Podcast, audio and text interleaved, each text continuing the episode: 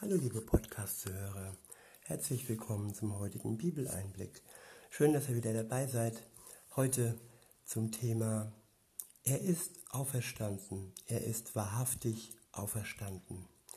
Heute an Ostern, dem Auferstehungstag, blicken wir zurück zu dem historischen Tag, an dem die Last der Sünde, an dem der Tod besiegt wurde indem Gottes Sohn selbst seinen eigenen Tod durch seinen Vater besiegt hat.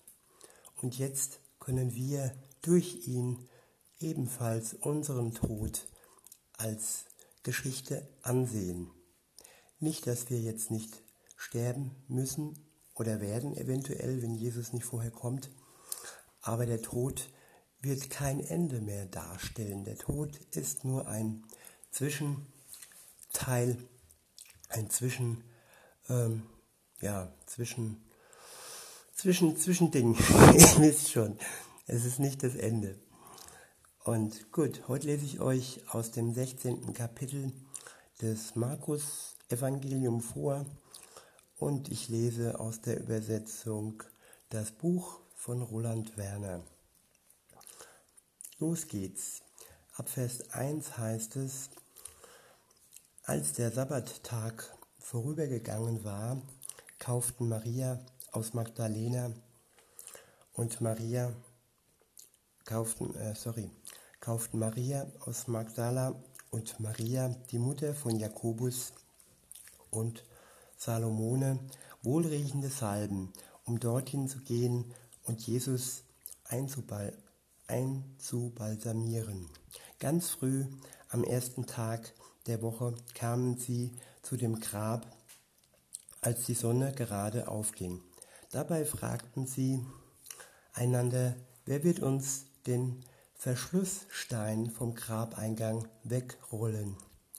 Als sie genauer hinblickten, sahen sie, dass der Stein schon weggerollt war. Der war übrigens sehr groß. Beim Eintreten in die Grabkammer saß da auf der rechten Seite ein junger Mann in einem leuchtend weißen Gewand. Als sie ihn sahen, erschraken sie sehr. Der nächste Abschnitt ist überschrieben mit Jesus lebt. Ab Vers 6 heißt es, doch er sagte zu ihnen, habt keine Angst, ihr sucht ja Jesus, den Mann aus Nazareth, der gekreuzigt wurde, der ist auferstanden. Er ist nicht hier. Schaut nur, hier ist die Stelle, wo sie ihn hingelegt haben.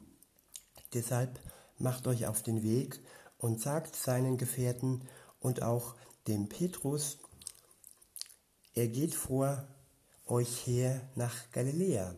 Dort werdet ihr ihn sehen, so wie er es euch gesagt hat.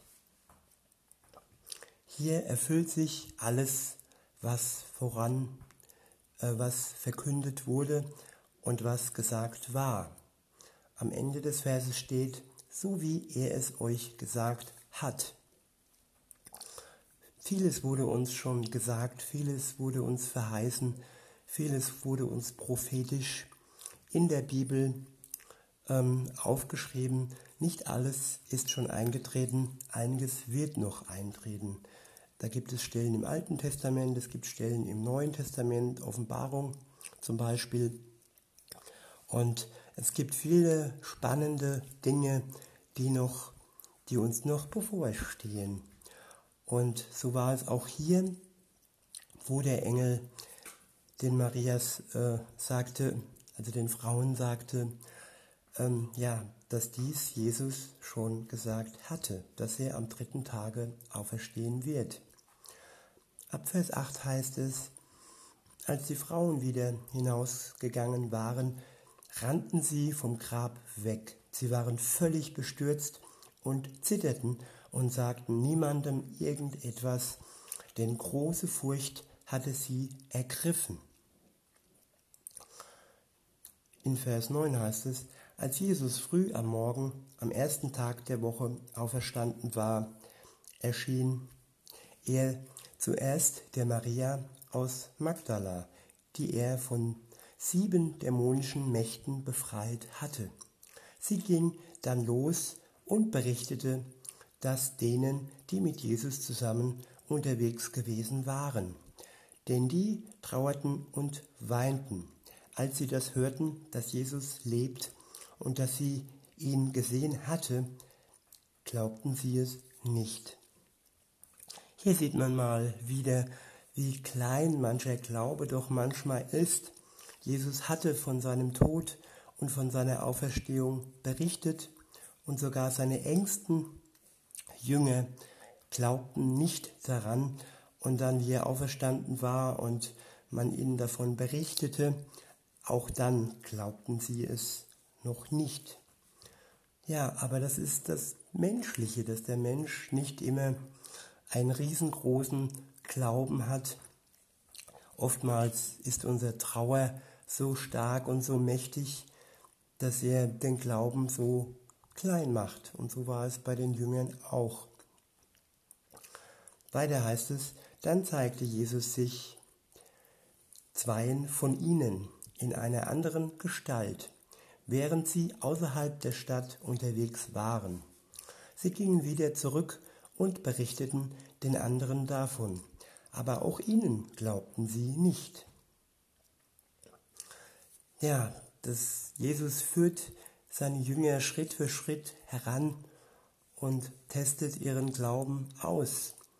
Und dann zeigt er sich ihnen sogar, zwar in einer anderen Gestalt, das alte, der alte Körper, die alte Hülle ist vergangen.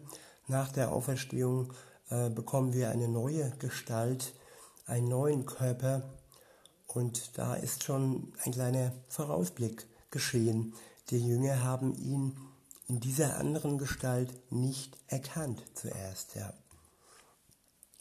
Und weiter heißt es, die gingen wieder zurück und berichteten den anderen davon, aber auch ihnen glaubten sie nicht. Der nächste Abschnitt ist überschrieben mit der weltweite Auftrag. Ab Vers 14 heißt es, danach, als sie beim Essen zusammensaßen, erschien Jesus seinen elf besonderen Gefährten. Er stellte sich wegen ihres mangelnden Vertrauens und der Unbeweglichkeit ihrer Herzen zur Rede. Er stellte sie wegen ihres mangelnden Vertrauens und der Unbeweglichkeit ihrer Herzen zur Rede, weil sie denen, die ihn als auferstanden gesehen hatten, nicht geglaubt hatten. Dann sagte er zu ihnen, Geht los, in die ganze Welt, bringt allen Menschen ganz frei und öffentlich die gute Botschaft Gottes. Auch wenn er seinen Jüngern, seine Jünger zur Rede gestellt hatte und ihnen vorwurf, dass sie unbeweglich wären in ihren Herzen und dass sie all den Menschen nicht geglaubt hatten, die ihn gesehen hatten, nachdem er auferstanden war, Trotz allem nimmt er sie noch an und trotz allem gibt er ihnen den Auftrag, geht los in die ganze Welt, bringt allen Menschen ganz frei und öffentlich die gute Botschaft Gottes. Wer auf mich vertraut und sich untertauchen lässt, der wird das Heil erfahren. Wer aber nicht vertraut, der fällt unter das Gericht.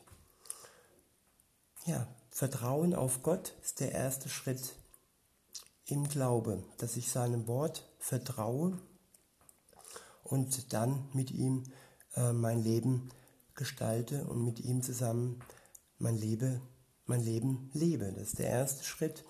Der zweite Schritt ist das Untertauchen. Das Untertauchen heißt, dass man sich taufen lässt und die Taufe ist ein Symbol des Todes, in dem wir untergetaucht werden, und ein Symbol der Auferstehung, in dem wir aus der Tiefe des Todes sinnbildlich wieder heraufsteigen und zu neuem Leben erweckt werden, so wie es auch Jesus ähm, vollzogen hat. Und das symbolisiert gerade nach der Auferstehung ganz besonders die Taufe. Ich kann es euch nur empfehlen, dies als Erwachsene wirklich zu tun, wenn ihr euch äh, an Jesus gebunden habt. Es ist wie ein Siegel, ein Siegel über euer ganzes Leben und es wird immer eine wunderbare, ein wunderbares Erlebnis sein. So war es bei mir.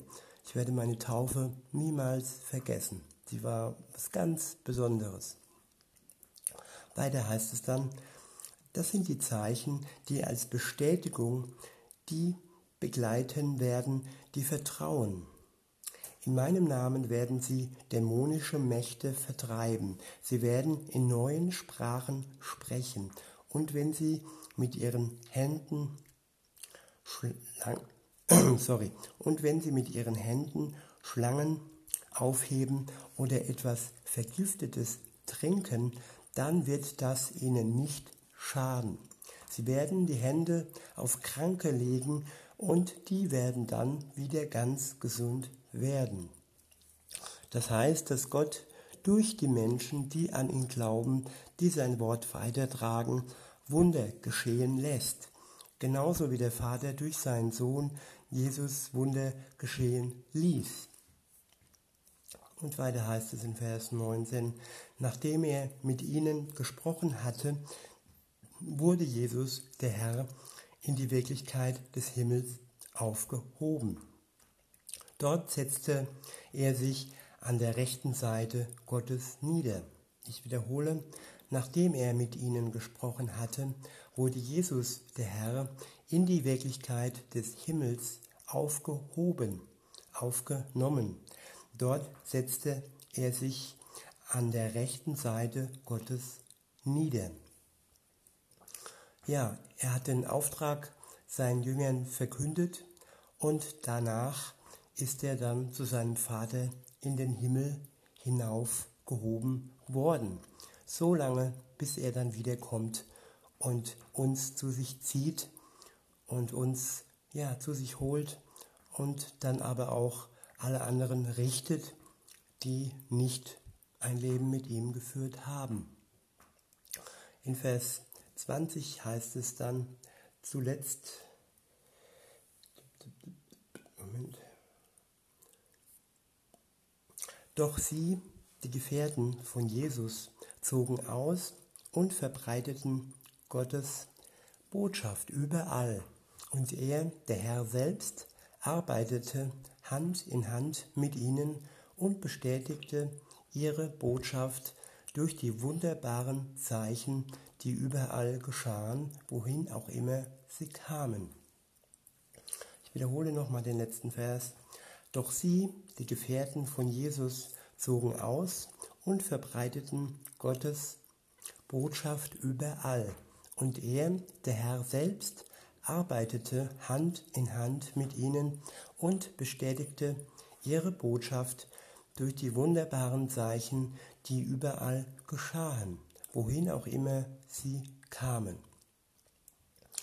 In diesem Sinne wünsche ich euch einen schönen Tag und lasst doch die wunderbaren Zeichen, die Jesus euch schenkt, erkennt sie und freut euch an der Auferstehung, freut euch, dass unser Erlöser lebt und dass wir auch leben, weil er lebt. Ich sage bis denne.